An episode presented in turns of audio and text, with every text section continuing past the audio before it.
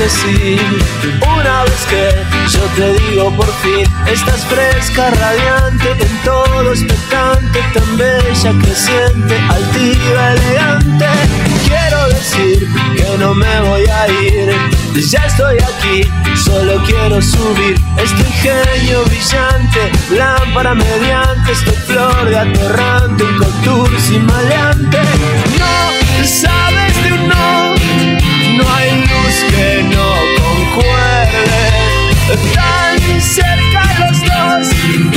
los dioses resplandecen. Hoy es el día perfecto, nos quitamos lo puesto. Golondrinas en pleno cortejo hechicero. Hoy es el día perfecto, todos hablan de esto. Hola, hola, ¿qué tal? Muy, pero muy buenas tardes. Bienvenidos a Rebeldes en Patas, acá en Radio La Madriguera. Esta tercera temporada o cuarta temporada, ya no sabemos qué decir, porque sabemos que fueron dos en, la radio vecina de Sur, pero pandemia mediante, en el 2020, eh, cinco o seis capítulos después, eh, se cortó, así que bueno, acá estamos en casa nueva, más grande, más cómoda, más linda, eh, equipo nuevo, equipo renovado, queda obviamente la jefa como en lugar de productora, queda como como persona que se ocupa de las redes sociales, Marta Flores, nuestro productor histórico, como siempre, Gabriel Marcelo Sass. Y, y bueno, empezamos un año nuevo un, saludando como, como debe ser al, al, único que en realidad es indispensable aquí en, en, este, en este programa, que es el señor operador, Jerónimo González Nim. Hola, Jero, ¿cómo va? Aplausos para él. Y bueno, esta temporada a mi lado, una de las voces más lindas de Argentina, descontando la de mi madre, por supuesto. Eh, Aldana Coronel, que nos va a estar acompañando en espectáculos. Hola Aldi, ¿cómo va? Ma- Matías, ¿cómo estás? ¿Todo bien? Todo bien. Acá estamos, vamos a hacer una columna de espectáculos. Muy bien, contame novedades, expectativas para esta nueva temporada de Rebeldes. Y informarlos, informarlos de todas las novedades del espectáculo. Bueno, me parece muy bien. Va a estar también con nosotros una histórica de- del programa, Diana Martínez en Deportes, y Joaquín Valenzuela, que ya tiene que estar por llegar, en Tecnología. Así que, bueno, vamos empezando de a poquito con, con el programa. nos quitamos. Golondrinas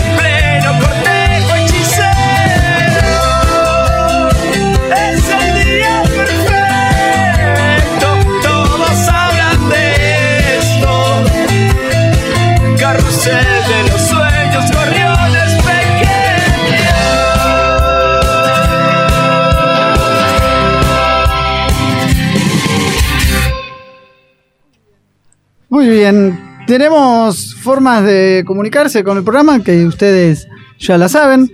Es el, nuestro Facebook es Rebeldes en Patas OK y nuestro Instagram es arroba rebeldes en patas. También pueden Mm. hacerlo, también pueden seguir a la radio a través del Facebook e Instagram, arroba Radio La Madriguera o el WhatsApp 11 58 26 95 02 o al teléfono 49 32 49 35. Así que si quieren darnos alguna devolución de- del programa y cómo va saliendo. Y también si quieren nos pueden escuchar en Radio Cat una vez finalizado el programa. eh, van a poder escuchar todo el programa del, del día de hoy eh, al instante que ni bien terminamos. Y así también nos pueden escuchar en Spotify, en Mixcloud, en iBooks, en Radio Cat y en todas las plataformas digitales que, que ustedes quieran. Eh, la que ustedes elijan, la que tengan a mano, ahí nos van a poder escuchar seguramente. Eh, bueno, eh, la consigna del día de hoy, Aldana, ¿cuál va a ser entonces? Y la consigna de si esta es nuestra tercera o cuarta temporada. ¿Vos qué decís? ¿Tercera Y o yo cuarta? diría que la tercera, si, si por la pandemia se vio modificado, no se pudo completar los programas. Bueno, tercera, entonces será, no sé. Vamos a ver qué, qué es lo que dice la gente, pero bueno, vamos ahora a algo más serio, más importante, como bueno, ya sabemos que la noticia sin duda alguna más importante del fin de semana fue la renuncia del ministro de Economía, ahora ex ministro de Economía, Martín Guzmán, mientras se desarrollaba un acto en Ensenada en, por el 48 aniversario de la muerte de Perón, en el momento en el cual la vicepresidenta Cristina Fernández estaba hablando. Eh, en un momento del mismo, la vicepresidenta criticó se- severamente al entonces ministro al decir, no soy una apologista del déficit fiscal, pero no creo que sea esa la causa de la inflación desmesurada y la única en el mundo que sufre la Argentina. Es inconsistente vincular el déficit fiscal de pesos con el problema de la escasez de dólares. Lo que demuestra una vez más esto, Aldana, es que la interna con el presidente sigue al rojo vivo pese a que tratan de decir que no. Esto se vio demostrado justamente en momentos después de la renuncia de Guzmán, a- en el momento de elegir justamente quién era que lo iba a suceder. Eh, ya que evidentemente entre los Fernández no existe diálogo alguno. Eh, hasta que luego de varias horas de incertidumbre se contactaron y eh, vía telefónica y bueno, esto derivó en la asignación, en la designación de Silvina Batakis al frente de la cartera del renunciante Martín Guzmán. Una Batakis que está eh, eh, firma eh, que está asumiendo sus funciones en este mismo instante. Empezaba a las 5 de la tarde el acto de, de- ¿no? Sí, la jura de... La jura, exactamente. Y quien habló también sobre esta renuncia de, de Martín Guzmán fue el economista y premio Nobel justamente en esta materia de economía, Joseph Stiglitz, el cual sostuvo que Martín Guzmán hizo un gran trabajo para resolver la crisis de la deuda argentina a cargo del Ministerio de Economía, pero que las divisiones del Frente de Todos hicieron que su gestión fuera insostenible. En declaraciones a la agencia Reuters, agregó también, eh, sus principios profundos hicieron que le fuera imposible continuar en el cargo sin un compromiso del gobierno con un enfoque unido, integrado y coordinado de los enormes desafíos que enfrenta la economía. La mayor virtud que puede encontrarse en los dos años y medio que estuvo al frente del Ministerio de Economía es haber logrado que ninguna variable macroeconómica se descontrole, logrando frenar incluso dos corridas cambiarias. Todo ello pese a heredar una deuda local defauteada, un programa con el FMI que el propio organismo reconoció que llevó a una crisis seria, una inflación mayor al 50% y afrontar luego asumir una pandemia y una guerra con repercusiones económicas mundiales.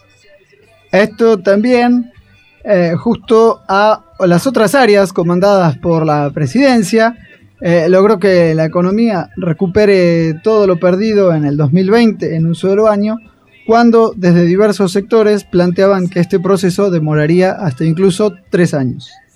Eh, de perfil fiscalista y desarrollista, alejado tanto del modelo de valoración financiera y destrucción del aparato productivo de la Alianza Cambiemos, como el del desafío de estímulos fiscales y salarios y jubilaciones altas, como inductores de la demanda y consumo interno del kirchnerismo, resultaría igualmente complejo establecer parámetros de gestión para un funcionario que debía lidiar con condiciones extremadamente anormales, donde la mayor parte de su actuación, como vos bien dijiste, Aldi, estuvo determinada por una pandemia inédita y luego por la guerra entre Rusia y Ucrania que estamos viviendo.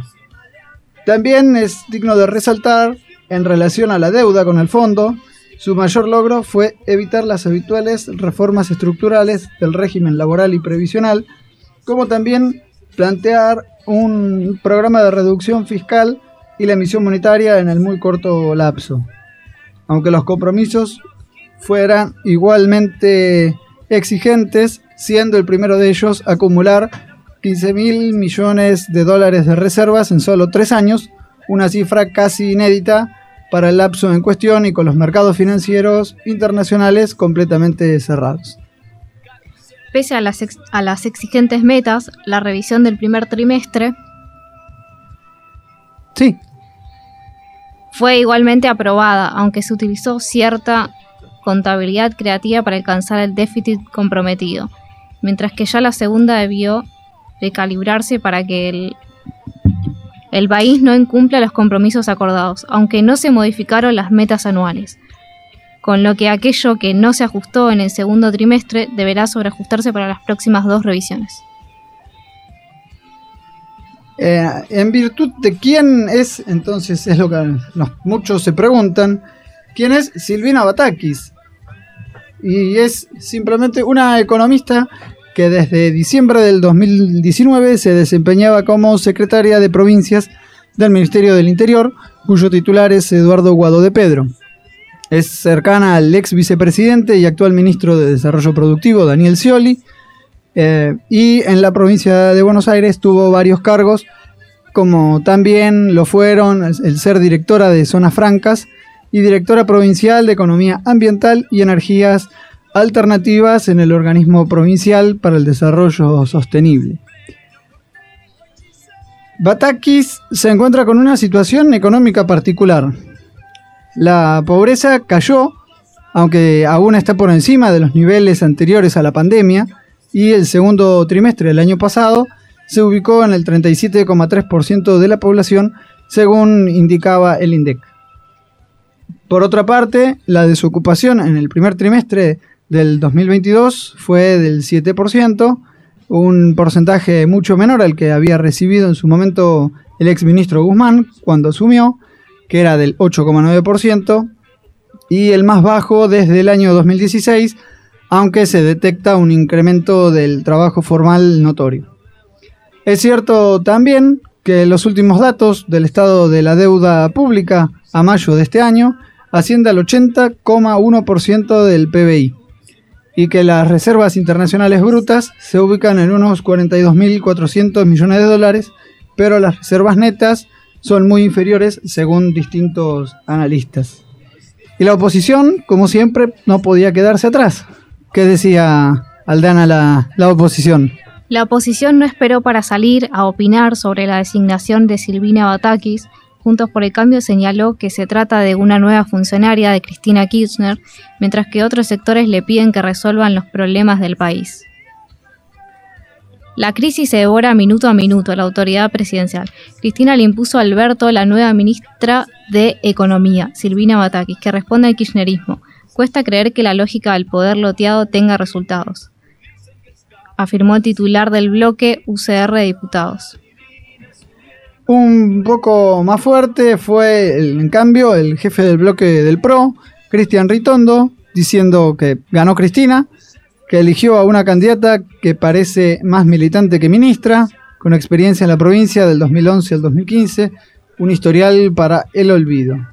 También eh, el presidente de la coalición cívica, ARI, eh, Maximiliano Ferraro, rememoró que fue Batakis la encargada de disputar la pelea por la coparticipación contra la ciudad de Buenos Aires y recordó además que bajo la tutela de Scioli desdobló en cuatro el pago de aguinaldos en la provincia en el año 2015. La ministra de Economía designada dejó sin fondos las cuentas para pagar sueldos y aguinaldos en la provincia de Buenos Aires en el 2015 y es una de las mentoras de la quita de la coparticipación de la ciudad. No son buenas señales para lo que viene sostuvo el diputado nacional.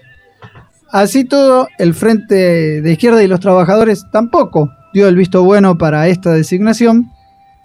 Eh, sobre todo Miriam Bregman, que en una entrevista para la señal televisiva IP Noticias planteó que venga quien venga va a tener los mismos problemas que tuvo Guzmán. Hay una cuestión de fondo y es que ya ataron al país al Fondo Monetario Internacional. El acuerdo se votó en el Congreso, pero se construyó durante los primeros dos años. La primera medida que tomó el gobierno fue evitar al Congreso una ley para modificar el cálculo de las jubilaciones y ajustarla. lo votaron todos, recordó la dirigente. Así que Aldana me parece que va a tener un panorama bastante complejo, por lo menos desde la óptica de la, de la oposición, va a tener una, una- un difícil trabajo Batakis al frente de la cartera, ¿no? Exactamente. Pero bueno, esperemos que esto no, no sea así y que, bueno, que podamos salir adelante, ¿no? Entre todos.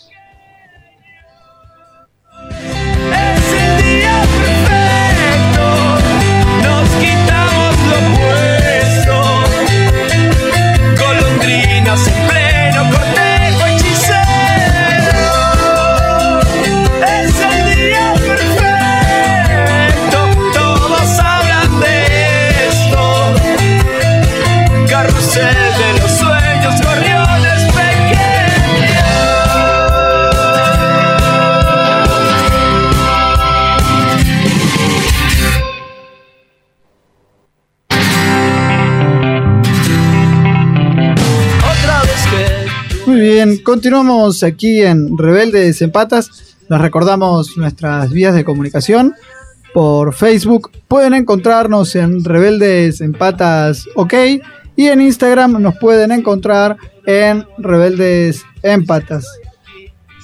Eh, les cuento, un día como hoy, pero de 1776, en Filadelfia, Pensilvania, los 13 delegados de las colonias británicas se reunieron en el Congreso Continental aprobando la declaración de la independencia del actual país Estados Unidos. En 1851, en Chile se inaugura el ferrocarril entre Copiapó y La Calera, siendo este el segundo de todo Sudamérica.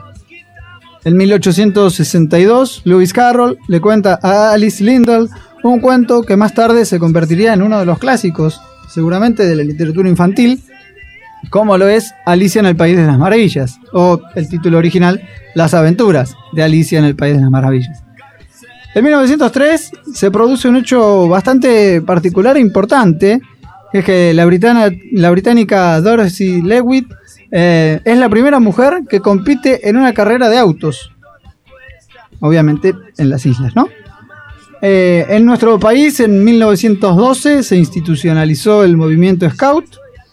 Y en 1996, en Los Ángeles, Estados Unidos, a ver si te acordás de esto, Aldi. El informático indio Sabir Bhatia lanzó un sitio web que me parece que es bastante conocido por todos, o lo era, para los que tenemos ya muchos años, como lo era hotmail.com, el primer correo electrónico gratuito del mundo.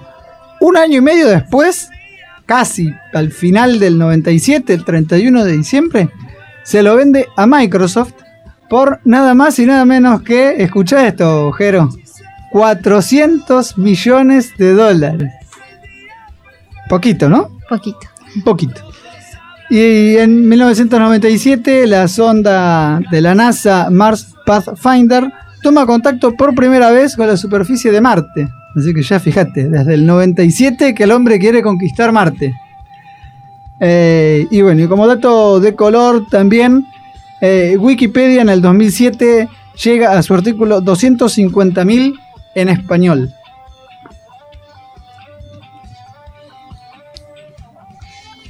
Y los nacimientos que nos siguen en este mm, un día como hoy, ¿cuáles son, eh, Aldi? En, en 1807 el de Giuseppe Garibaldi, patriota italiano. Sí. Después, en 1895, el de Esteban Laureano Maradona, médico naturalista y filántropo argentino. En 1926, Alfredo La Saeta Rubia, Di Stefano, jugador y entrenador de fútbol hispano-argentino. En 1927, Gina Lollobrigida, actriz italiana. En 1927, Neil Simon, escritor, productor y guionista estadounidense. En 1940, Miguel Ángel Estrella, pianista y activista argentino de los derechos humanos. En 1952, Álvaro Uribe, político colombiano, presidente de Colombia entre 2002 y 2010. En 1961, Ana Costa, actriz y humorista argentina. Y en 1973, Ana María Orozco, actriz colombiana. O Betty la Fea. Betty la Fea, diría también yo. conocida. Yo diría más Betty la Fea que Ana María Orozco, pero bueno, pobre, quedó marcada, ¿no? Con esa con ese personaje, Ana María, pobre. Y también, siguiendo con las efemérides de hoy, eh, en 1826 eh, falleció Thomas Jefferson, político estadounidense y quien fuera presidente, justamente entre 1801 y 1809. En 1934, la científica polaca Premio Nobel de Química Marie Curie. En 1992, Astor Piazzolla, bandoneonista y compositor argentino. Y en 1996, una muy reconocida simpatizante del club atlético River Plate, la Gorda Matosas, o como se llamaba en realidad, Aide Luján Martínez. En el 1997 eh, fallecía Amado Carrillo, más conocido como El Señor de los Cielos, por toda esta extensa novela ¿no? que, que está... De narcotraficantes. Exacto, de narcotraficantes, justamente. Que, y en el 2003 un eximio músico norteamericano como lo fue Barry White. Y si de celebraciones hablamos, Aldana, ¿qué se celebran un día como hoy? En Argentina, Día del Médico Rural, conmemorado, conmemorando el nacimiento del doctor Esteban Maradona. Y en Colombia, el Día del Dibujante. En Salvador, el Día del Químico Farmacéutico. En Estados Unidos, Día de la Independencia. En Venezuela, Día del Arquitecto. Y en Bolivia, Departamento de Tarija, aniversario de la fundación de la ciudad de Tarija. Muy bien, está en el sur del país vecino. Así que vamos ahora a hacer una pequeña pausa para escuchar las noticias, como corresponde. Hay que hacer las cosas bien, aunque sea el primer día, pero sí, tenemos que hacer las cosas bien. Nos dijeron y media de noticias, así que allá vamos.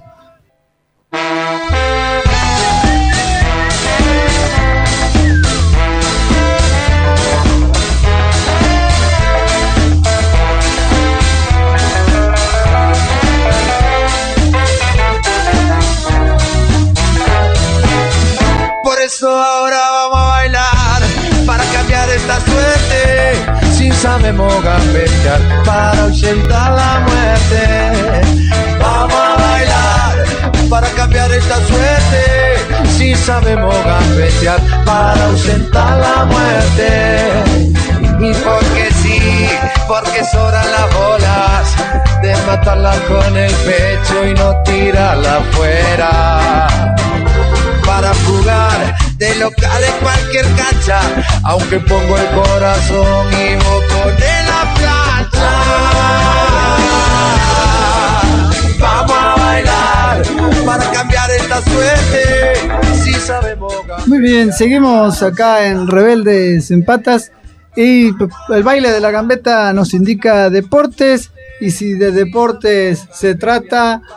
Dayana Martínez es la que sabe de deportes. El Day. pasado viernes comenzó a disputarse la fecha 6 del torneo argentino. Abrieron Central Córdoba y Argentino Junior, ganando el bicho 2 a 1 con goles de Reñero y Torren de penal, y descontando sol aire para los santiagueños. Luego, se vieron las caras Boca Junior y Banfield, dando el batacazo del fin de semana. El taladro ganó 3 a 0 en la bombonera con goles de Galopo y doblete de Enrique. El sábado, Tigre y Talleres vieron una igualdad 1 a 1 con goles de Cabrera para los azulgrana y Catalán para los cordobeses. Godoy Cruz le ganó 1 a 0 a Colón con el gol de Allende para los mendocinos. Atlético Tucumán le ganó 1 a 0 a Vélez en el José Amalfitani con gol de Capazo. Cerrando el día, Gimnasia de la Plata ganó 1 a 0 con gol de Muso a Defensa y Justicia. El día de ayer, Unión goleó 3 a 0 a Lanús con goles de Juárez, Machuca y Agüero. Barraca Central le ganó 2 a 1 a San Lorenzo en un partido plagado de polémicas con el VAR. El equipo de Tapia sentenció con goles de Sepúlveda y Bandiera, mientras que para el Ciclón descontó Vareiro. Sarmiento y Racing empataron 1 a 1 con goles de Torres para el Verde y Copetti en la Academia. Huracán es otro que dio el batacazo ganándole 3 a 2 a River con goles de Galván y doblete de Cristaldo, el segundo de penal. Descontaron para los millonarios González Pires y Julián Álvarez. En este momento se encuentran disputando su partido Arsenal y Estudiantes de La Plata. A las 19 horas jugarán Aldo Civi, Rosario Central y Newells y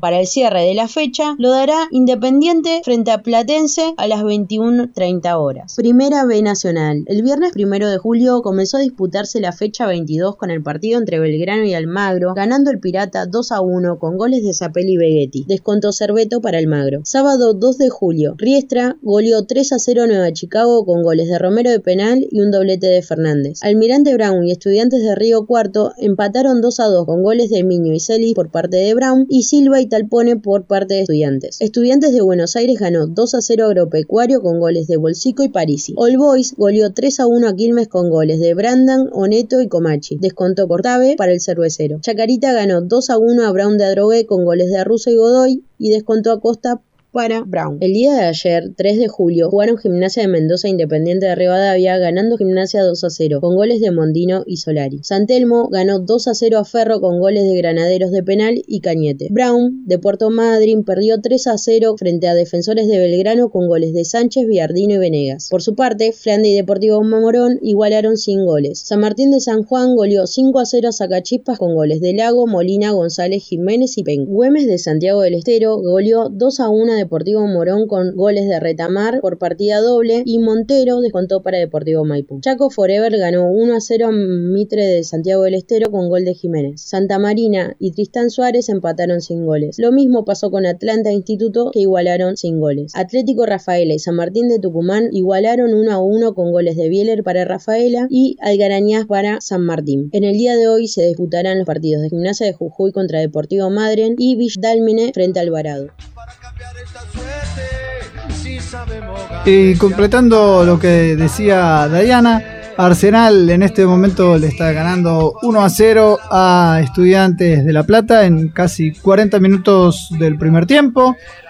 Eh, Madrid y Gimnasia de Grima de Jujuy empataron 0 a 0. Dálmine y Alvarado hicieron lo propio 1 a 1. Y en la primera C, Argentino de Merlo le ganó 3 a 2 a General La Madrid y Excursio y eh, Deportivo Español empataron 2 a 2. Así que eso en cuanto a lo más relevante en materia deportiva de este fin de semana que pasó. Y ahora vamos a ver qué nos depara el espectáculo. A ver.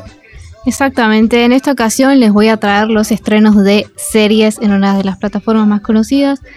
Y tenemos en primer lugar para el 6 de julio el estreno de Control Z, la temporada 3. Por si no la vieron, les cuento cómo es la trama más o menos. Un hacker expone los secretos de los estudiantes frente a toda la escuela, mientras Sofía se encarga de descubrir su identidad.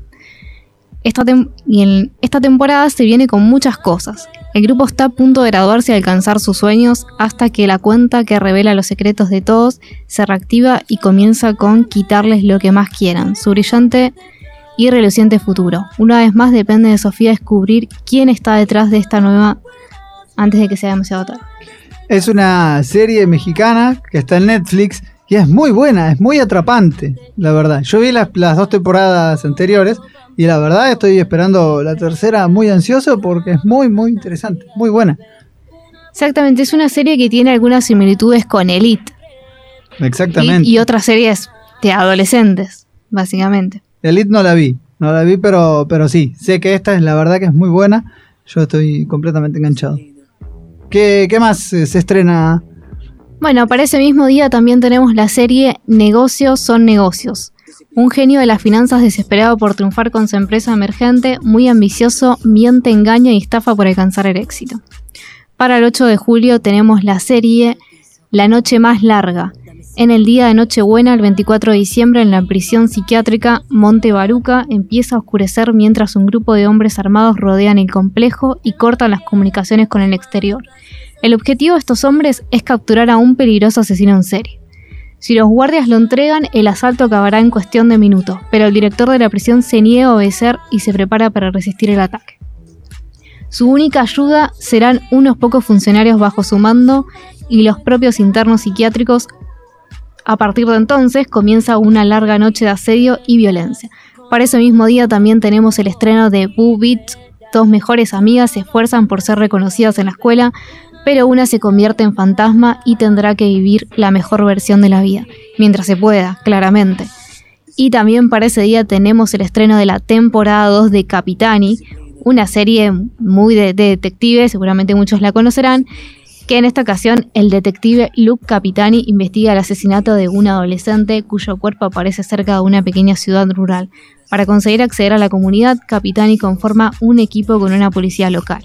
La temporada 1 también fue muy buena. Eh, no me acuerdo la cantidad de capítulos. Si no recuerdo mal, creo que eran 8. Sí, sí, 8. Eran 8 capítulos. Y uno, la verdad, que es más atrapante que otro. Muy, muy. Te, te genera eso Muy de, querer seguirla viendo. Bueno, por Ese eso, suspenso, sí. esa es la ventaja que tienen las plataformas en streaming, que podés maratonear sin parar, ¿no? Exactamente, y te pasa, termina un capítulo y te pasa al otro directamente. Exactamente. También para ese día tenemos el estreno de una serie un poquito más picante que se llama Cómo diseñar una habitación erótica. Es un reality show en Aldi, donde... son las 6 de la tarde, no podés decir eso. Bueno, Nos pero van a sacar del aire. Es el primer programa, Aldi. es un reality show, es algo tranqui. La diseñadora Melanie Rose sorprende a parejas con sus reformas eróticas y crea una mazmorra rocandolera hasta un spa alucinante.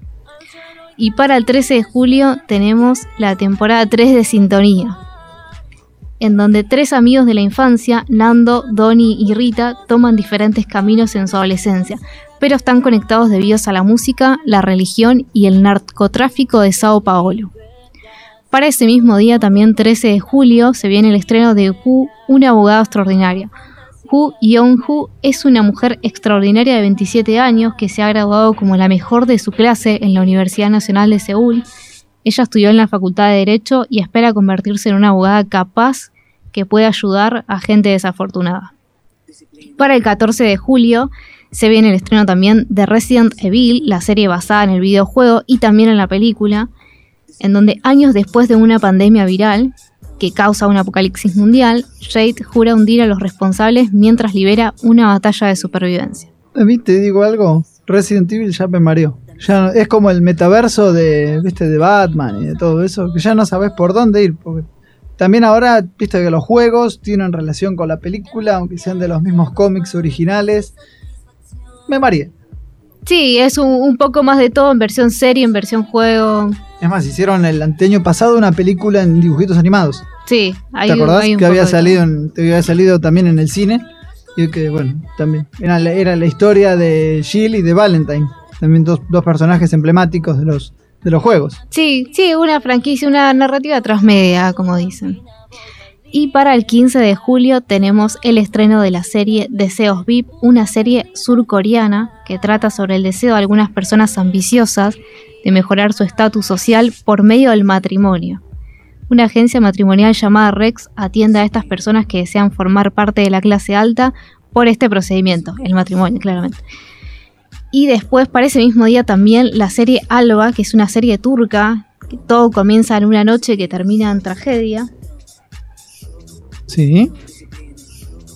cuando un grupo de chicos agrede sexualmente a la joven Alba. Sin embargo, la pesadilla de Alba no ha hecho más que comenzar a descubrir la identidad de sus agresores. Para el 20 de julio tenemos el estreno de la cuarta temporada de Un lugar para soñar, donde una enfermera se muda a Los Ángeles, a una remota ciudad del norte de California, y se sorprende con lo que se encuentra. Obviamente pasa de una ciudad a algo que es un poco más rural y cambia su, su vida, quizás se siente un poco más aburrida también. Es una serie que es, es muy linda para ver, es recomendada. Y para ese mismo día también se viene la segunda temporada de Pasión de Gavilanes. Una serie que muchos deben conocer. Como Pasión de Gavilán. Después de casi 20 años. Después de nueve años. ¡Wow! Nueve años Bueno, tardaron primera- un poco en sí, hacer sí. la segunda temporada. tardaron bastante. Hace poco se, dio esta idea de poder hacer esta segunda temporada en la que se ambienta 20 años después de la primera entrega, con los gavinales obligados a enfrentarse a nuevos desafíos que atentan contra su familia, mientras un trágico crimen que involucra la muerte de un profesor sacude a la familia, ya que la evidencia apunta a los hijos de una de las parejas como posibles culpables, desencadenando una serie de sucesos desgarradores que nuevamente pondrá a prueba su amor y lealtad. Y para el 23 de julio, por último, ya terminamos con las series, se viene la serie Alquimia de las Almas, una serie surcoreana donde una poderosa hechicera, atrapada en el cuerpo de una mujer ciega, se encuentra con un integrante de una prestigiosa familia, que necesita su ayuda para cambiar su destino. Ve todo lo que quieras. Y de películas tenemos para el 6 de julio el estreno de Hola, adiós y todo lo que pasó. Es una pareja, pactó terminar su relación antes de ir a la universidad, sin remordimientos ni corazones rotos. Pero en su cita de despedida, ¿tendrá el amor una última oportunidad? Esta es una serie que obviamente ya está desde hace unos años, una película, perdón, ya está desde hace unos años, pero se estrena en esta plataforma, ya va a estar disponible desde el 6 de julio. Me gusta el título. Sí. Me gusta el título. Un título interesante. Hola a Dios y a todo lo que pasó. Y para el 11 de julio, el estreno de la película Mal Nacidos, que durante la guerra civil los sangrientos, los sangrientos combates han dejado miles de muertos. Jean Lozano, capitán de la quinta brigada, cae prisionero y para salvarse tiene que hacer frente a una misión peligrosa en campo enemigo. Y para el 13 de julio, el estreno de la película Mi Reyes contra Godines. Para salvar su empresa de la bancarrota, un grupo de oficinistas se enfrenta a los hijos del dueño, un par de consentidos que tomaron las riendas del negocio familiar. Y es una comedia mexicana. Y para el 15 de julio se estrena esta película Persuasión, que ocho años atrás a la protagonista la convencieron para que no se casara con un joven de origen humilde. Hoy Annie Elliot se reencuentra con él. ¿Tendrá una segunda oportunidad? Y para el 18 de julio, el estreno de esta película Life is Life. En el verano de 1985, cinco chicos se reencuentran en un pequeño pueblo gallego sin embargo, este año los problemas del mundo real aparecen en sus vidas, aferrándose a la amistad que les une. Los cinco amigos tienen un plan para que sus deseos se cumplan en la noche de San Juan. Después, para ese mismo día, también el estreno de Demasiado Grande para los Cuentos de Hadas, donde un jugador de juegos quiere competir un torneo, pero la enfermedad de su madre y su tía le obligan a considerar sus prioridades. Para el 22 de julio, el estreno de El Hombre Gris, cuando un agente de la CIA descubre comprometedores secretos de la agencia, se enfrenta a un psicópata que lo busca por todo el mundo y que le puso precio a su cabeza. Y para el 26 de julio ya terminamos con, lo último de los estrenos en películas, Los Ilusionistas. Nada es lo que parece. Un agente federal y un detective de la Interpol juegan al gato y al ratón con unos ilusionistas, astutos que les roban a los líderes de negocios corruptos durante sus actuaciones y traspasan el dinero a los miembros de la audiencia. Y ahí entonces vamos a tener seguramente un conflicto en puerta, ¿no? Porque hicieron una, ¿te acordás? Muy parecida, si no recuerdo mal, con Pablo Rago. Sí. Acá. Sí, era sí. el gato. estaba en un casino. En un era casino. El, ilusionista, creo. Sí, sí. Si no se, me recuerdo mal, se llamaba. Y la serie también, del ilusionista. Sí, sí. Que también es, es bastante. Es muy buena. Pero si te parece bien, ahora Aldi, vamos a hacer una pequeña pausa, vamos a escuchar algo de música que me parece que te va a hacer mover un poco el esqueleto.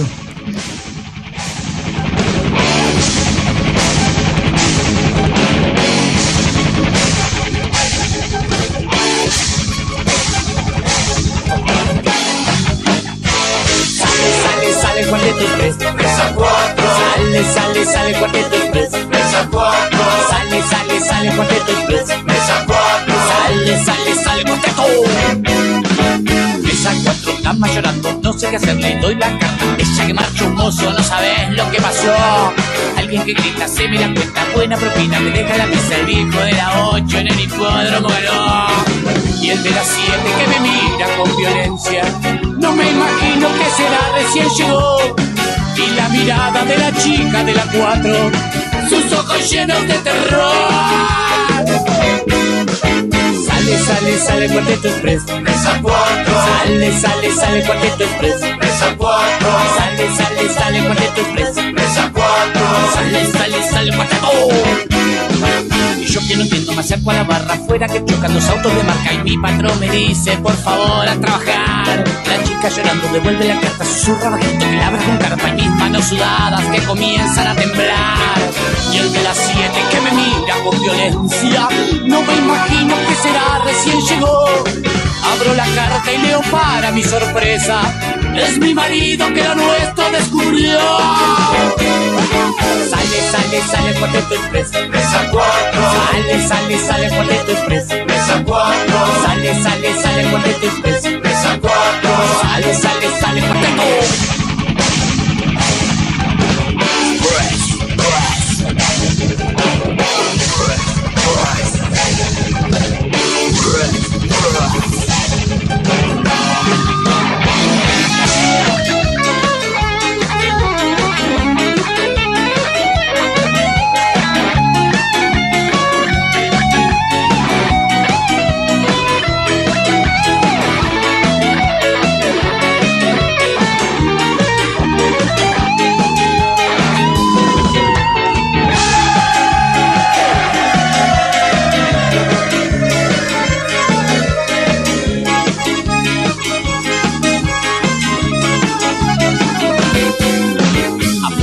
Te manejan los autos, se piden los datos, se pegan un rato. El viejo de la 8 en el hipódromo ganó. La chica que llora, mi jefe que grita, un perro que ladra, un borracho vomita. Todo en este bar donde trabajo yo.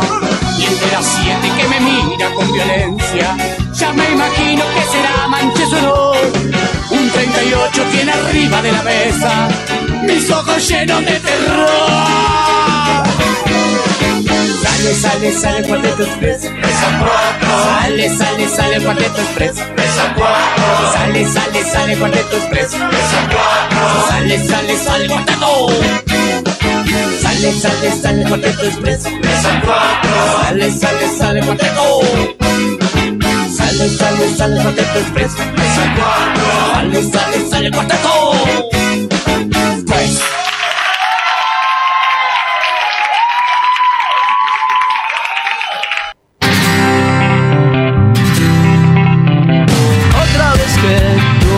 Dices que sí. Muy bien, seguimos aquí en Rebeldes en Patas. Teníamos una parte de deportes todavía pendientes. ¿Qué pasó, Diana, en hockey? Contame. Mundial de Hockey Femenino 2022. Este primero de julio comenzó el Mundial de Hockey Femenino 2022 que se desarrolla en España y Países Bajos y se llevará a cabo hasta el 17 de este mes. La selección argentina buscará su tercera conquista luego de haber obtenido la Pro League el mes pasado. El Mundial contará con 16 equipos que se repartirán en cuatro grupos. El primero de cada uno de ellos pasará directamente a los cuartos de final, mientras que los segundos y los terceros disputarán una clasificación para los cuartos de final. Los grupos están conformados de la siguiente forma. Grupo A, Países Bajos, Irlanda, Chile y Alemania. Grupo B, India, China, Inglaterra y Nueva Zelanda. Grupo C, la Argentina, Canadá, Corea del Sur y España. Y Grupo D, Australia, Bélgica, Japón y Sudáfrica. En cuanto a las Leonas, el pasado 2 de julio golaron 4 a 0 a su par de Corea del Sur. Ayer, 3 de julio,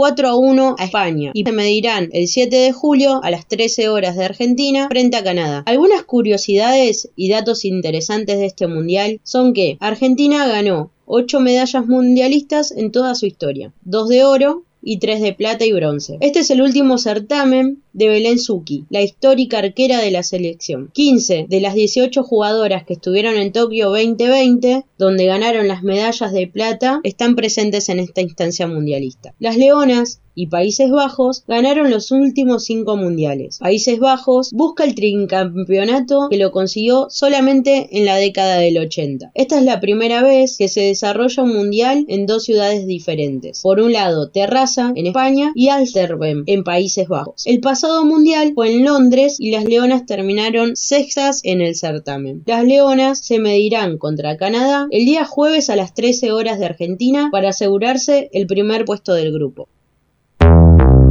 Atención. Firme. De rodillas pidiéndome una lección. Sabes que dominarte es mi motivación. Muy bien, Aldi, te quedaron películas pendientes, ¿no? Y dos me parece que son bastante interesantes. Eh, sí, pero sobre todo me quedaron noticias de espectáculos. A ver, contame. En este caso es el festejo de cumpleaños de Ángel de Brito, que celebró su cumpleaños número 46 en una exclusiva fiesta para 70 personas. Fue el viernes pasado, al terminar el ciclo que conduce en América, que el periodista se fue a un bar en Palermo para festejar a lo, a lo grande con todos sus invitados. Y agregó 46. Después de esta pandemia espantosa hay que festejar todo. Soy muy feliz con amor. Familia, salud, amigos y trabajo que amo. Y comparto con ustedes. Empiezo mi ronda de fiestas, uno con familia, otro con amigos y después con otros, y en la semana los de LAM, sus compañeros de trabajo. Y para el otro fin de semana con los ausentes, con los que no pudieron estar presentes en su cumpleaños. Gracias por todos los saludos, escribió el conductor de LAM en una publicación de Instagram junto a fotos de sus cumpleaños cuando era más chico. Así que Angelito no es tan Angelito que digamos, ¿no? Tiene 46. Y sí, ya está un poquito grandecito. ¿Y la fiesta? ¿Qué pasó? ¿Hubo fiesta? ¿Hicieron desastres o no? Hubo ¿O se fiesta, portaron bien? Y más o menos, hubo una fiesta que duró hasta las 3 y media de la mañana, imagínate, bastante para una persona de 46 años. Che, todavía es joven. Bueno, sí, sí. Si vos me decís Mirta que tiene 90, te creo. Pero bueno, Él, en su caso, muchos de los invitados se fueron a la fiesta Brecht después de... ah, De todo esto. ¿Eh? Puedo decir que no, que está bien. Siguieron de joda. Está bien. Y a través de las redes sociales, el periodista compartió imágenes del evento en el que pudieron asistir algunos famosos como Chato Prada, Martín Baclini, Daniela Cardone, Lourdes Sánchez, Marcela Tinaire, y entre ellos también estaba Marcelo Gotinelli y Guillermina Valdés. También por otro lado, Pampita con Roberto García Muritán. Y también aprovechó para reunir a todas sus angelitas, entre las que estaban Nazarena Vélez, Yarina La Torre, Cintia Fernández, Steffi Berardi, Andrea Tahuada, Pia Yao, Majo Martino, Neki Galotti y Fernanda Iglesias. Y entre las que no estuvieron presentes fueron Florencia de la B y Laurita Fernández que no pudieron asistir porque estaban con síntomas gripales. Y Mariana Bray tampoco pudo asistir, su histórica colaboradora. ¿Y qué pasó? ¿Hubo algo? ¿Al final estaban peleados, como se decía, o qué pasó? No se sabe si estaba peleado, Porque no se juntaron a todas las angelitas y faltaron ellas nomás. Y sí, en el caso de, de- de las anteriores, Laurita Fernández y Florencia de la B, bueno, estaban con síntomas gripales. Considero que es responsable de su parte. Sí, Pero, pero ya en el caso de Mariana Bray no sé qué fue lo que pasó, pero seguramente festejará la próxima semana. Ya siempre hay tiempo para el festejo. Sí, sí, obvio. Más como bien dijo Angelito, después de una pandemia creo que hay Después que celebrar puede- más que nunca se la vida, la ¿no? casa por la ventana, eso. Ni hablar. ¿Y qué pasó con Rodrigo de Paul? Bueno, Rodrigo de Paul hace tiempo que viene teniendo problemas con, con su ex, Camila Holmes, que en este caso ella respondió de una forma rara a, a cuando De Paul fue a retirar del colegio a sus hijos. Ella lo que hizo, al ver la foto que se hizo viral, que le tomaron con, con la hija que la fue a buscar al colegio, lo que hizo fue subir un- una historia a su cuenta de Instagram en la que ponía de fondo la canción Te felicito que bien actúas de Shakira. Una canción que también estaba dedicada a su a- por su momento el ex de Shakira. Por Claramente. lo cual dio un palito ahí. Un doble sentido, Claro. ¿no? Más que importante. Exactamente. Y bueno, esto, el enojo de, Camila Holmes venía hace tiempo ya por las vacaciones que Paul hizo, en- hizo por Miami y Ibiza con Tine Stoessel. Ella decía que andaba de joda por ahí en vez de estar cuidando a sus hijos, que solo los veía, los vio uno o dos días en, en todo un mes. Y recordemos también el reclamo millonario que le hizo al jugador.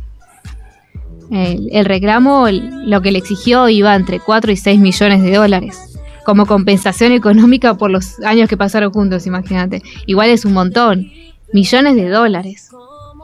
Porque, a ver, pensá que es un futbolista. Digo, gana para Sí, él. es tiene un- creo que es un vuelto. Muchísimo, muchísimo. Pero, a ver, llegado el caso, digo, es para los hijos, digo, corresponde. Digo, distinto sería, me parece a mí, que, no sé, empiece a comprarse cosas ella y, no los chicos. Pero bueno, Claro. eso es otra discusión aparte. No, igual la idea de Camila es eh, de abrir esta cuenta era para dejársela a los chicos y que cuando cumplan 18 años ahí recién puedan retirar la plata. Ella no puede tocar esa cuenta.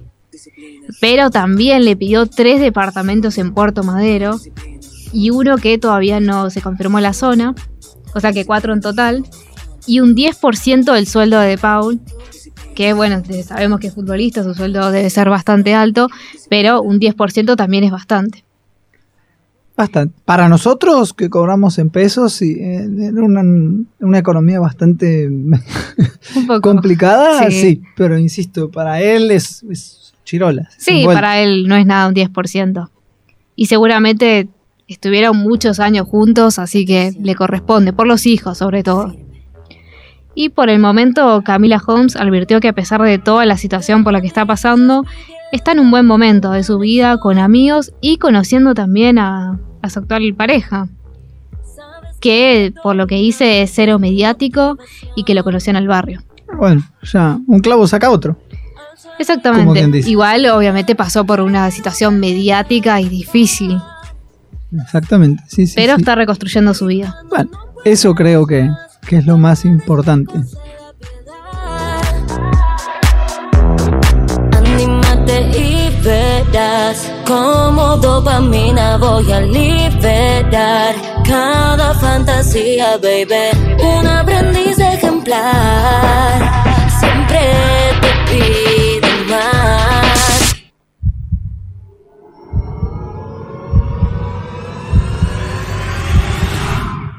Disciplina. Disciplina. Disciplina. Disciplina. Disciplina. Al piso, dame 100. Los más bajos instintos a disposición. En la piel llevas marcas de satisfacción.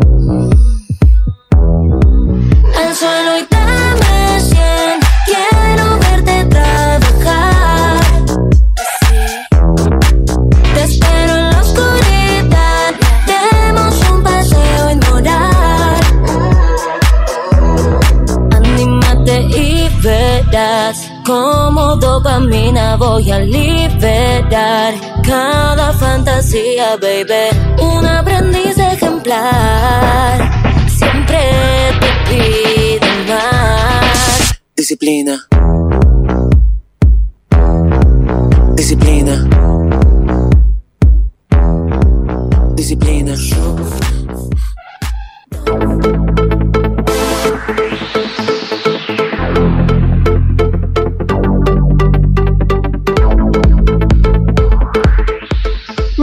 Continuamos acá en Rebeldes en Patas. Recuerden que para comunicarse con nosotros lo pueden hacer al Facebook, que nos encuentran como Rebeldes en Patas OK, y en Instagram como Rebeldes en Patas. Pueden también comunicarse al WhatsApp 11 58 26 95 02 o y, si quieren salen por teléfono llamando al 4932 4935. Y si lo que estamos escuchando es tecnología, eh, escuchamos ahora, a- ¿qué más sabe de tecnología? Por lo menos en esta mesa, eh, Joaquín Valenzuela. ¿Qué hace, Joaco? ¿Cómo andas? Buenas tardes, Mati, Aldi.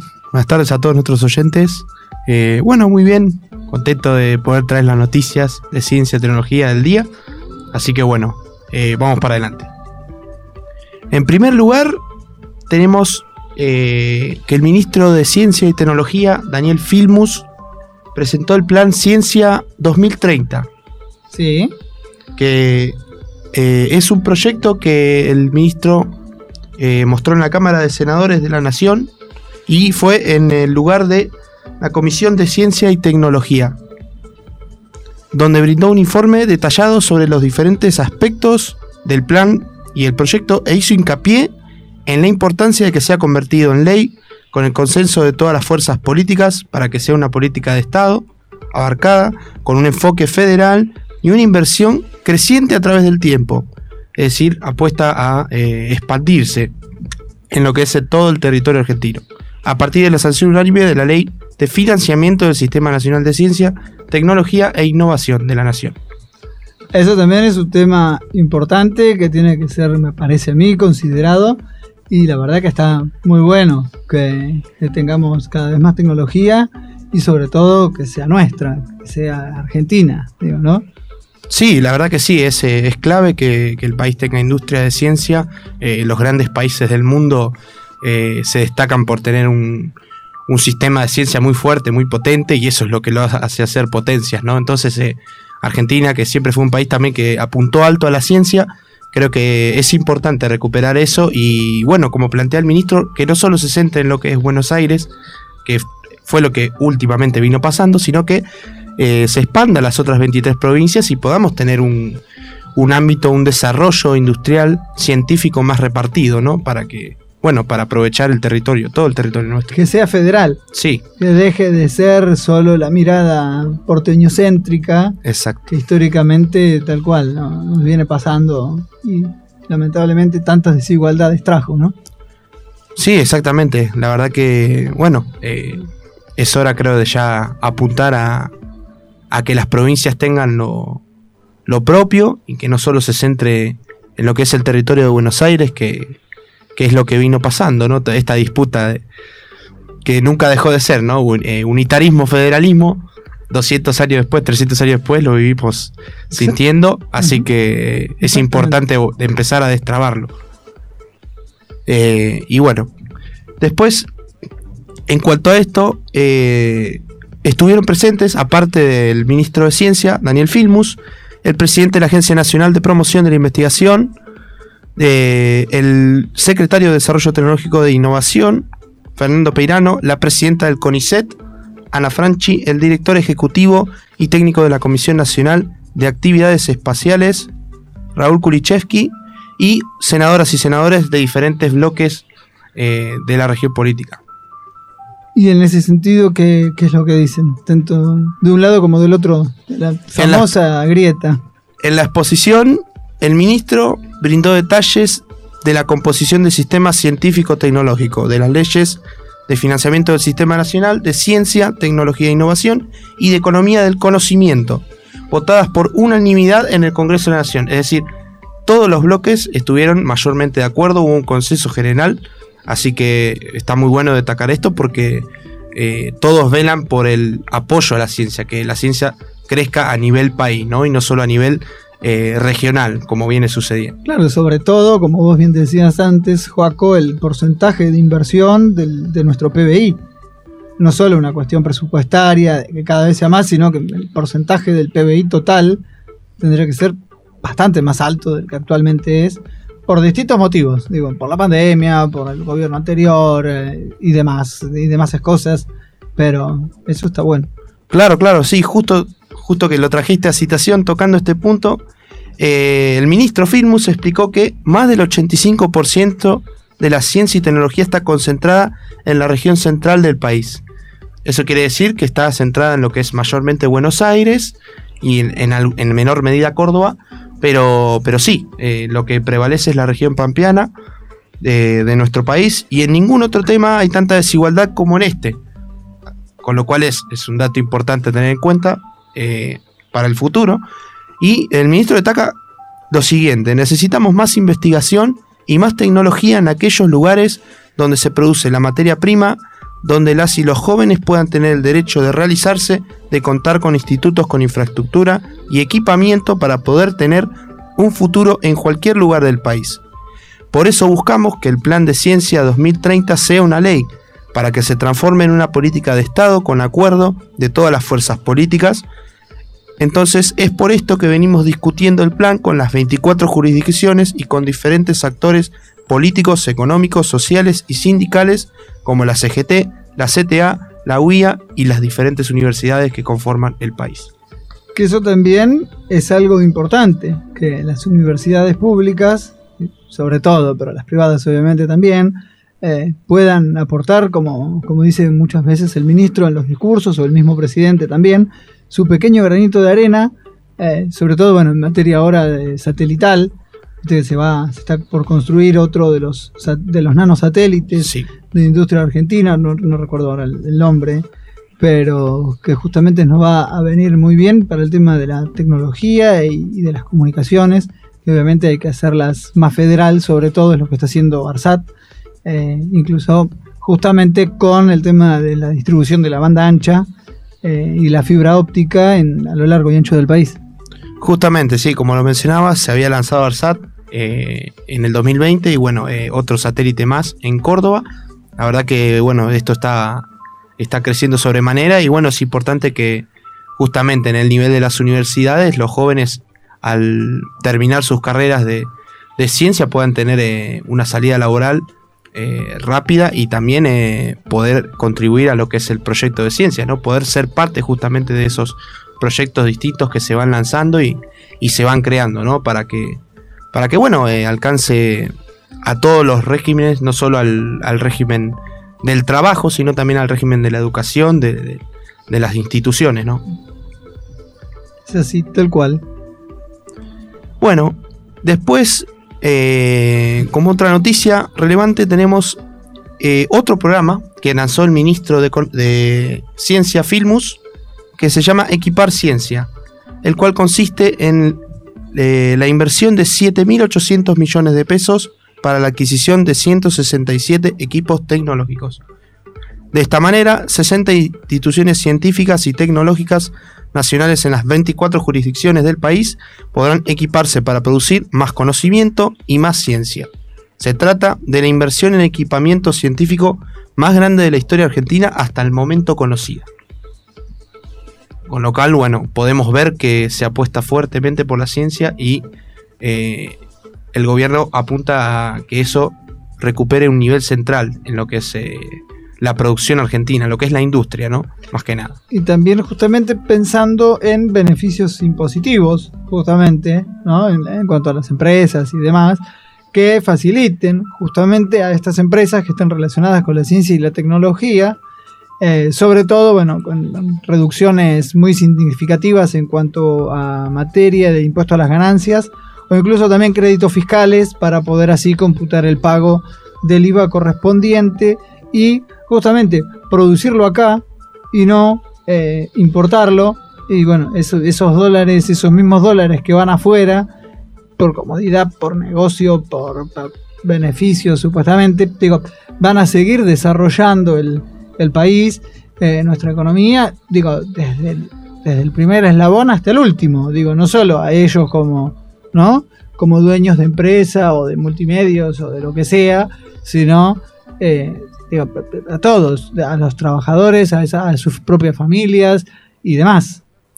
Claro, claro, sí. El, el objetivo principal es que la industria argentina se levante eh, y bueno, se empiece a generar con esto puestos de trabajo para, como vos decías, para las familias, para los distintos trabajadores que quedaron desocupados en estos últimos años y, y del, del sector ciencia, ¿no?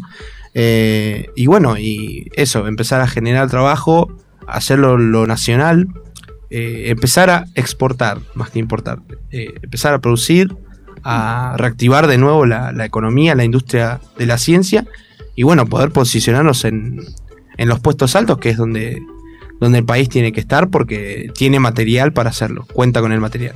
Es por eso que, como bien dice Filmus, es necesario y también imperioso que se empiecen a implementar políticas públicas acordes para tal fin, justamente apuntadas a la obtención de créditos, sobre todo para los desarrolladores y las pequeñas empresas. ¿no?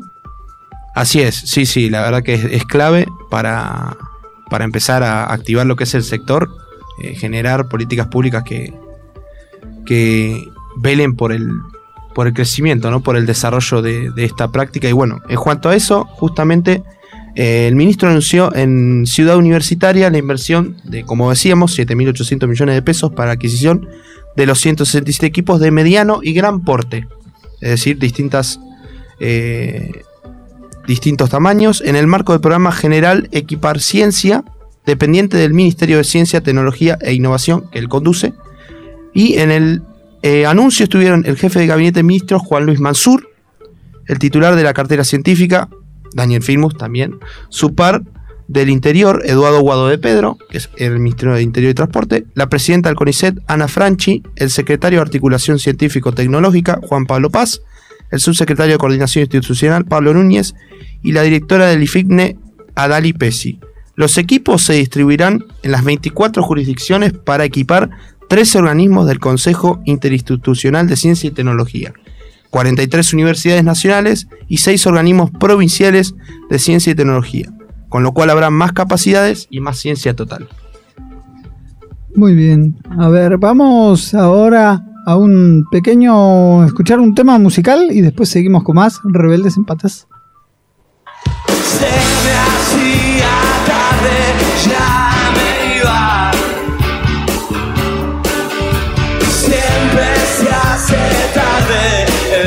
to life.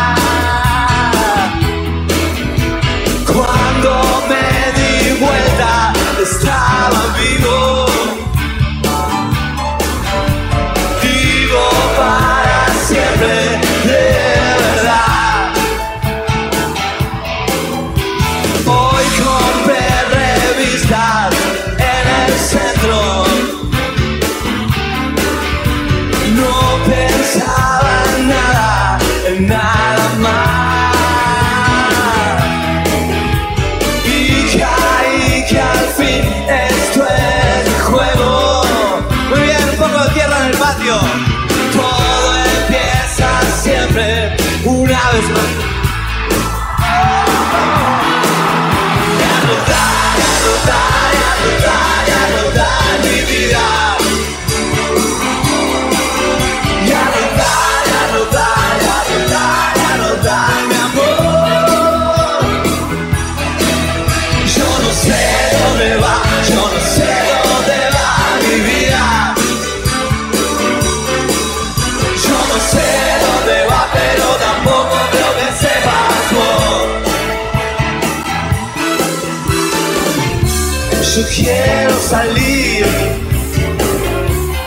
Yeah.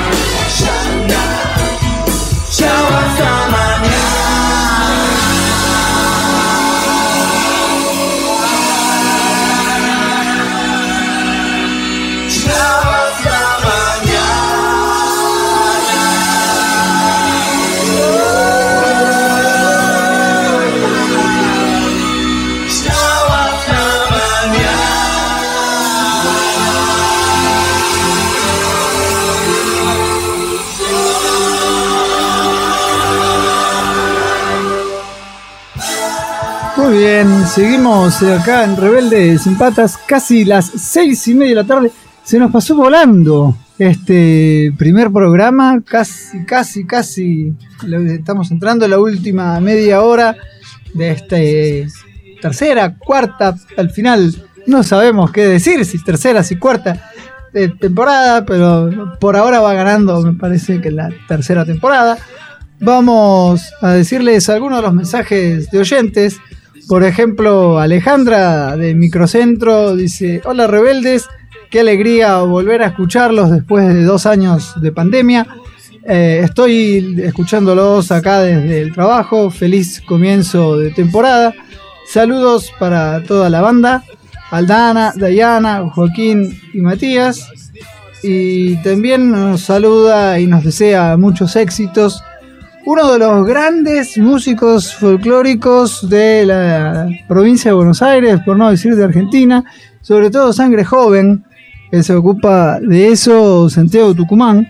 Así que, Santiago, de más está decir que cuando quieras, acá estás más que invitados, rebeldes, como vos bien sabés, es tu casa. Así que, bueno, pues yendo de nuevo a lo importante, como habíamos iniciado este programa, decirles que ya Silvina Batakis es oficialmente la ministra de Economía, ya tuvo lugar justamente la de su designación y ni, ni bien terminó esa, ese acto protocolar, eh, se juntó, está en estos momentos juntado con el presidente del Banco Central, Miguel Pelle, eh, para justamente organizar la, famosa transición, como bien dice. Eh, así que, bueno, este encuentro se dio en las últimas horas, justamente previas a su asunción, ya tenían algo más o menos arreglado, pero bueno, tenía que ser obviamente oficial el, el tema. Pero bueno, durante esta reunión con Pelle, Batakis analizó el escenario macroeconómico y financiero y ambos funcionarios coincidieron en la necesidad de avanzar en la profundización del mercado de capitales, justamente en su desarrollo y en su ampliación. Eh, también compartieron la importancia de seguir trabajando en un programa fiscal sustentable y de acumulación de reservas y sobre todo el soporte del Banco Central al precio de los títulos y las letras del Tesoro. Eh, destacaron fuentes que participaron también de esta reunión. Eh, obviamente, a ver, en la previa a su asunción, lo, tanto la bolsa como los bonos y los y, demás instrumentos del mercado, eh, como quien dice, la verdad estaban más que al rojo vivo. Así que hay que esperar justamente a que esto caiga y vaya mejorando de a poquito y se le vaya dando confianza, credibilidad y sobre todo estabilidad a un dólar que, bueno, obviamente el oficial dentro de todo se mantiene bastante bien, pero los otros dólares, el Blue, el MEP, eh, en- entre tantos otros, han aumentado considerablemente el precio, sobre todo en las últimas horas. Eh, así que esta reunión también eh, permitió abordar aspectos referidos al impacto en el mercado cambiario de la política justamente energética y evaluar las medidas instrumentadas para optimizar el sistema de pago de las importaciones. Así que eso como algo importante.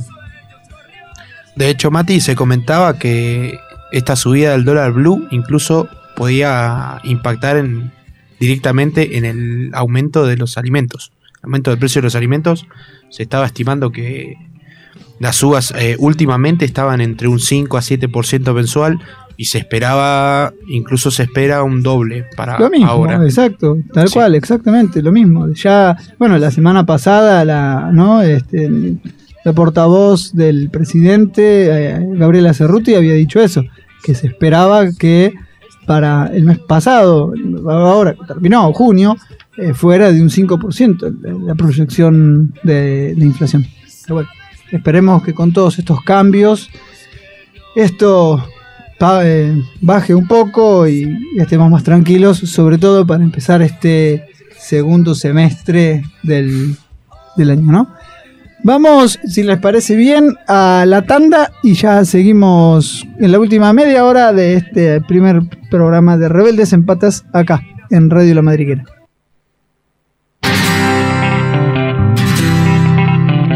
Otra vez que tú me dices que sí, una vez que yo te digo por fin, estás fresca, radiante, en todo expectante, tan bella, creciente, altiva, elegante. Quiero decir que no me voy a ir, ya estoy aquí, solo quiero subir este ingenio. Muy bien, seguimos acá en Rebeldes en Patas. Aldi, ¿te quedó algo de Marley? ¿Puede ser? Sí, bueno, ¿Qué se- pasó con te Marley? enteraste que Marley confirmó que va a ser papá por segunda vez. Exactamente. Sabía que esta- estaba en tratativas. Sí, bueno, todavía no está nada confirmado porque dice que hay dos etapas. Una donde surgen los embriones y otra donde aparece la madre subrogante. Ahí recién está el, el embarazo. En este caso todavía no hay embarazo porque falta buscar a la madre subrogante, pero ya están los embriones y a diferencia de lo que pasó con Mirko, donde salió uno, acá se originaron varios. Entonces tienen más posibilidades y uno de los sueños de él es que pueda ser una nena. Claro. Que pueda es lo que quería. Eso es lo que siempre los medios comentaba. Marley, que quería, bueno, ya Mirko ya lo tiene y quería una, una nena. Que creo, si no recuerdo mal, corregime Aldi si me equivoco, ya tenía pensado el nombre. Sí, exactamente. El nombre que tiene pensado es Milenka, un nombre de origen ruso que significa mi pequeña, aunque todavía dijo no está nada confirmado. Y por otra parte también le gustaría que sea Mirko quien elija eh, el nombre. Quien No. participe en la elección del nombre. Nunca una Alejandra, Carla, Mariana, no, ¿no? Marley siempre con, con nombres raros. Con nombres raros. ¿no? Pasa que Marley también es de O origen. tanto particulares, bueno. Sí, es de origen alemán y tiene un poco de, de- de todo. Entonces, por eso Mirko también que le puso a.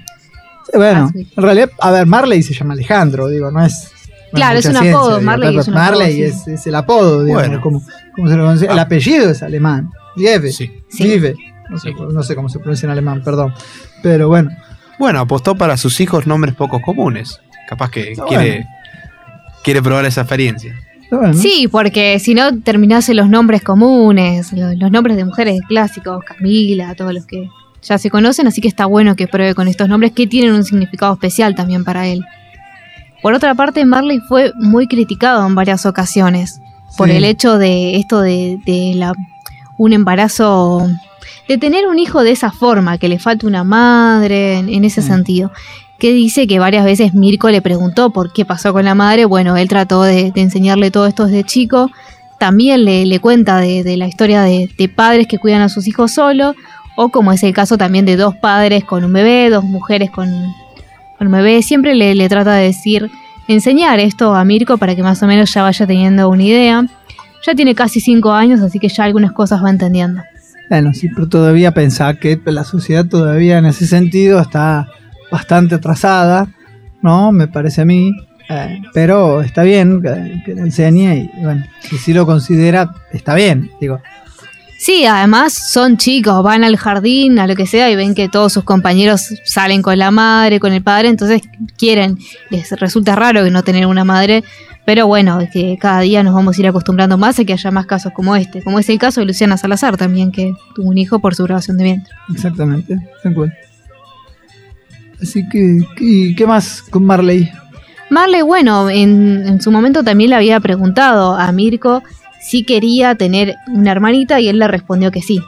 Pero ya más, más al respecto ya no, no le cuenta. Y por otro lado, él también está, mm, está haciendo un documental para una plataforma en la que muestra la vida de ambos, como es su día a día. Como hizo en su momento Pampita en Paramount Plus. Exactamente, Claro. sí, sí. Creo que era la misma plataforma. Sí, la misma Claro. plataforma. Sí, sí. Incluso Luciana Salazar también lo había hecho cuando había tenido recientemente a su hija Matilda. Ah, sí. Eh, sí, de No me chiquita. acordaba de eso. mirá. cuando Matilda era chiquita, ella solía mostrar la vida de su hija, co- cómo era el día a día y demás, y lo hizo una, un estilo, una onda estilo reality. Así que se ve que los famosos eh, Sí, les gusta mostrar su vida, Sí. básicamente. Después por ahí no le gusta publicar fotos en las redes o que le pregunten, pero después hacen un documental que muestran su día a día. Y ahora que vuelve Gran Hermano, ¿no sería Uh, mejor ir ahí? Digo, más que hacer un reality en una plataforma determinada. Bueno, a futuro, Bien. por ahí lo piensan. Ah, ya lo hicieron, perdón. El En realidad, casting se el- está el llevando Gran a cabo. Hermano, no, digo, el gran hermano de los famosos. En su momento ya lo hicieron. Sí, bueno, pero- No me acuerdo. Celebrity, creo. Sí. Sí, sí. Sí, sí, el hotel de los famosos. Pero en este caso ya se está buscando gente para Gran Hermano 2022, que lo van a pasar por Telefe. Y se busca gente 18 a 101 años. Ya 101 años lo veo demasiado para estar en un reality. Pero ¿Estarán de- vivos? Ah, una señora igual que había muerto hace pocos días tenía 115. Fue la mujer más longeva de Argentina. Ya no lo es. Increíble. Bueno, pero estar en un reality como es Gran Hermano con más de 100 años, un poco... Va a estar complicada, pero no es imposible. No va con el estilo del programa, pero a lo mejor quieren probar cosas nuevas. Quizás llega a haber gente de hasta 80 años, puede haber, no sé si de, de 100, pero hasta 80 años puede haber. Que además en Gran Hermano, como ya se conoce, tienen que hacer cosas que llamen la atención para ser conocidos. Exactamente. como Incluso- hizo uno que hizo el casting, que quería, tenía 26 años, no recuerdo mal, era de donde, Salta, creo. Que dice que nunca había tenido ninguna experiencia de ningún tipo con mujeres y bueno, quería aprovechar Gran Hermano para eso. Ah, sí, me acuerdo de esa ocasión, que después lo cargaba. Muchos decían que era mentira. ¿Hasta dónde llegamos, Dios? Muchos decían que lo hizo para poder entrar al programa, para llamar la atención. Claramente, sí, sí, sí, seguro, seguro. Justo se convierte en una edición especial porque se cumplen 15 años del primer Gran Hermano. Allá Tal por cual. 2007. Exacto, Con la claro. conducción de Mariano Pelufo.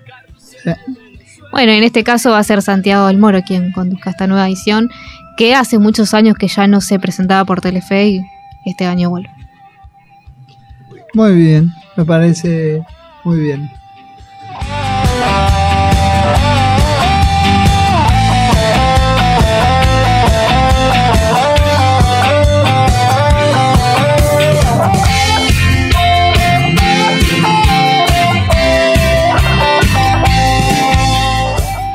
Muy bien. Eh, Joaco, ¿qué te quedó de tecnología? Una noticia importante. Sí, sí. Bueno, viendo que estábamos hablando del- de los proyectos que tenía el Ministerio de Ciencia, claramente esto tuvo un comienzo, ¿no? Y hace unas semanas se había realizado la segunda Asamblea General del año del Consejo Federal de Ciencia y Tecnología, la cual se había llevado a cabo en el Polo Científico Tecnológico con la presencia del ministro Filmus, su gabinete y las y los representantes de las 24 jurisdicciones del país. El temario de la reunión estuvo marcado por la revisión de las bases y condiciones de los proyectos federales de innovación y de los proyectos regionales 2022, la convocatoria para los vinculadores tecnológicos federales, la participación de las jurisdicciones en la evaluación de los programas Equipar Ciencia, que ya lo habíamos mencionado, y Construir Ciencia. Y por último, la elección de representantes del Consejo ante diferentes organismos. Además, se firmaron convenios de fortalecimiento institucional con las 24 jurisdicciones y el acta constitutiva para la creación del Foro Federal de Mujeres y Diversidades en Gestión de Políticas Públicas en Ciencia y Tecnología. Se llevó a cabo, eh, como bien decíamos, en el Polo Científico Tecnológico eh, y fue encabezada por el ministro de Ciencia y Tecnología e Innovación y presidente del Consejo, Daniel Filmus, y su gabinete contó con la participación de la Subsecretaría de Federalización de la Ciencia, Tecnología e Innovación, Luz Lardone, el vicepresidente del Consejo y representante por misiones, Nicolás Davinia, y las y los representantes de las 24 jurisdicciones que integran el Consejo Federal de Ciencia y Tecnología. Estuvieron presentes también el secretario de Articulación Científico-Tecnológica, Juan Pablo Paz, el secretario de Planeamiento y Políticas en Ciencia, Tecnología e Innovación, Diego Hurtado, el subsecretario de Coordinación Institucional, Pablo Núñez, el subsecretario de Evaluación Institucional, Humberto Cisale, la subsecretaria de Políticas en Ciencia, Tecnología e Innovación, María Cecilia Seigman, ¿Y si no sale? ¿Qué pasa? Porque si sale y si no sale, ¿qué? Y veremos, está, está en tratativa, pero bueno, eh, como todo tiene un inicio, eh, ahora se, se puso en marcha esto, y bueno, como veníamos diciendo, también eh, en el comienzo de la jornada, el ministro dedicó unas palabras por la conmemoración del Día de la Afirmación de los Derechos Argentinos sobre las Islas Malvinas, Georgias del Sur y Sandwich del Sur y los espacios marítimos e insulares. Seguidamente se entonaron el himno nacional y la marcha de Malvinas. A continuación de eso, Filmus detalló los objetivos de la gestión.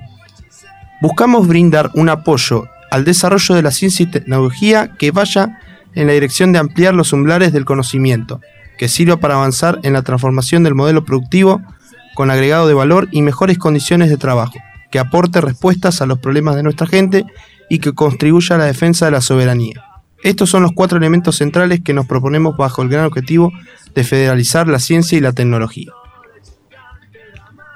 Muy Re- bien. Eh, Dale. Respecto del eje de la federalización, el ministro explicó, todas las sociedades tienden a reproducir las desigualdades que tienen. Corregirlas implica generar mecanismos de discriminación positiva. Dentro de los indicadores del país, el de mayor desigualdad es el de las capacidades de ciencia y tecnología entre las diferentes jurisdicciones. Por eso nuestro esfuerzo va a estar puesto en apoyar a las jurisdicciones que más necesitan.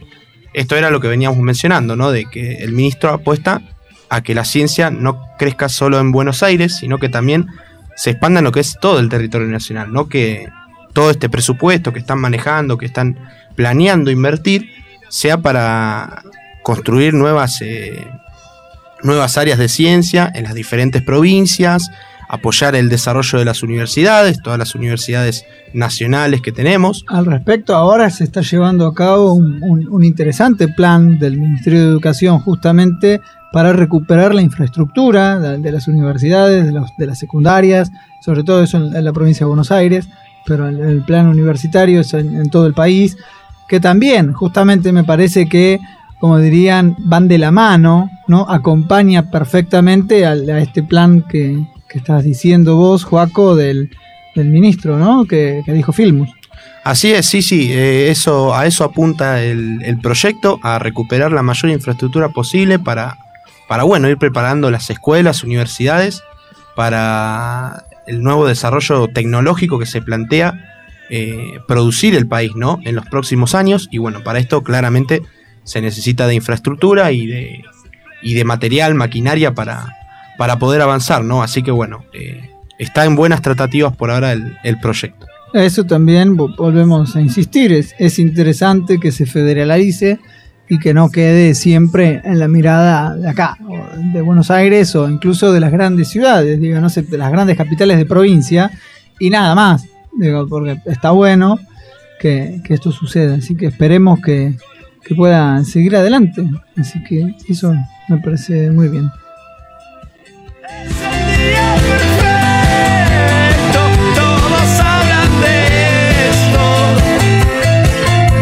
Todos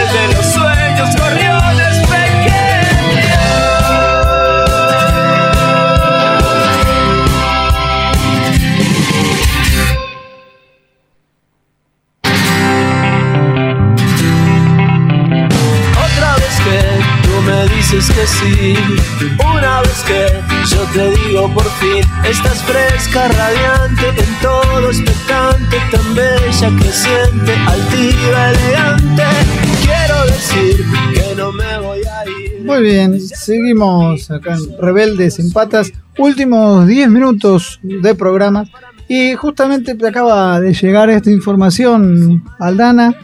Eh, justamente lo que veníamos diciendo del, trabajo que tiene por delante la ministra de Economía, Silvina Batakis, eh, por sobre todo la, la incertidumbre económica que hay, justamente es el comercio quien se está resistiendo bastante y los negocios aseguran que reciben notas de sus proveedores en donde les dicen que justamente por todo esto no, no hay precios disponibles, o sea, no, no pueden vender o si venden, venderían a pérdida, depende de... Claro, en este momento De los cómo se lo están, considere. están parados.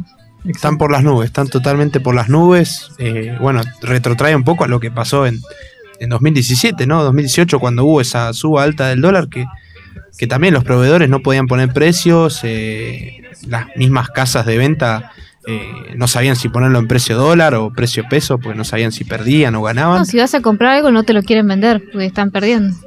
Fíjate lo que dice el economista Mariano Otálora.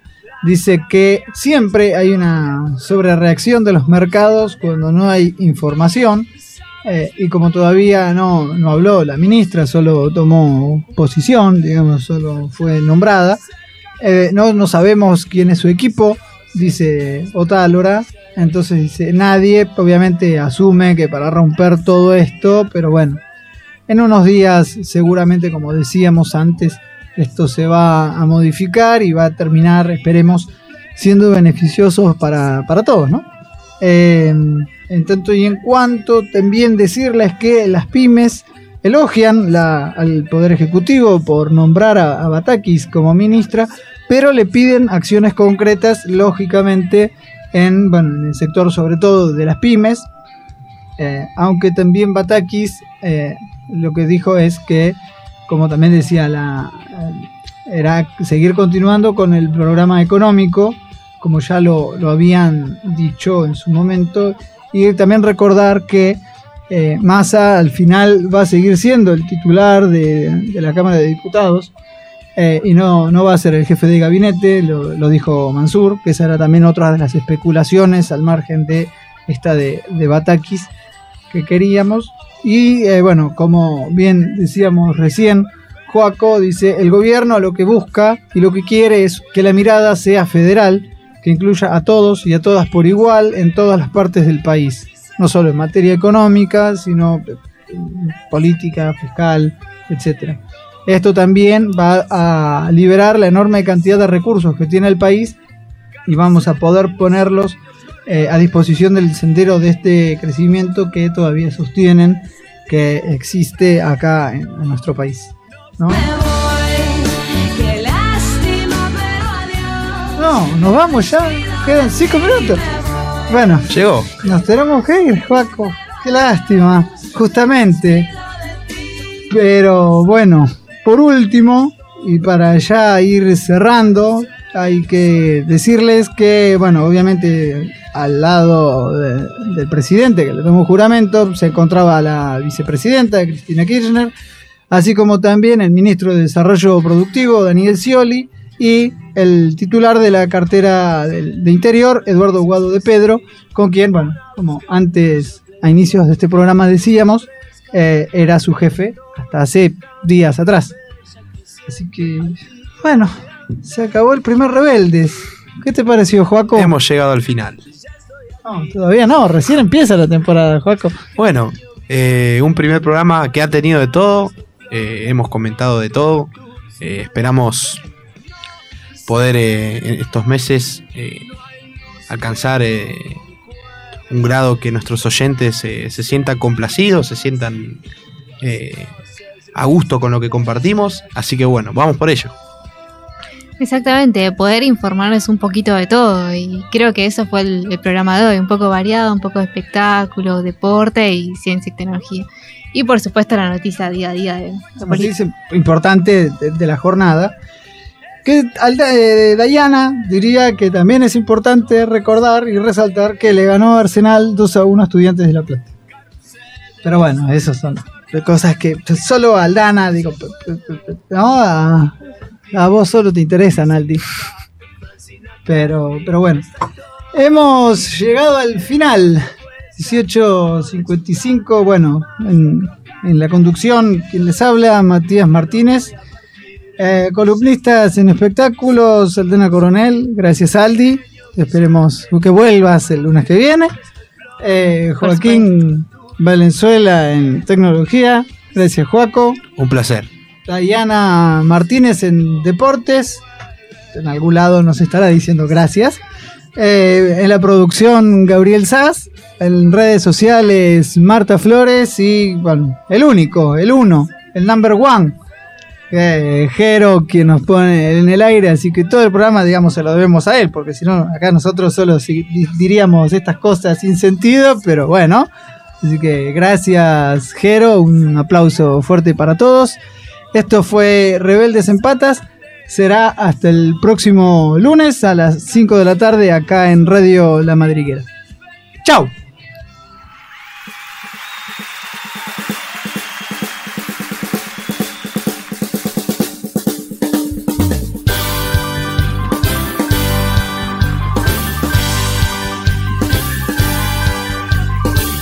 Gloria a Dios en las alturas recogieron las basuras de mi calle ayer a oscuras y hoy sembrada de bombillas. Y colgaron de un cordel de esquina a esquina un cartel y guirnaldas de papel lilas, rojas y amarillas. Y al darles el sol la espalda, revolotean las faldas bajo un manto de guirnaldas para que el cielo no vea.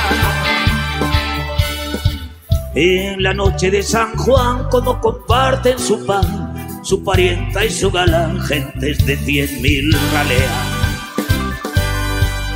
Y apurar, ellos espero si queréis venir. Pues cae la noche y ya se van nuestras miserias a dormir. Vamos subiendo la cuesta y arriba mi calle se vistió de fiesta.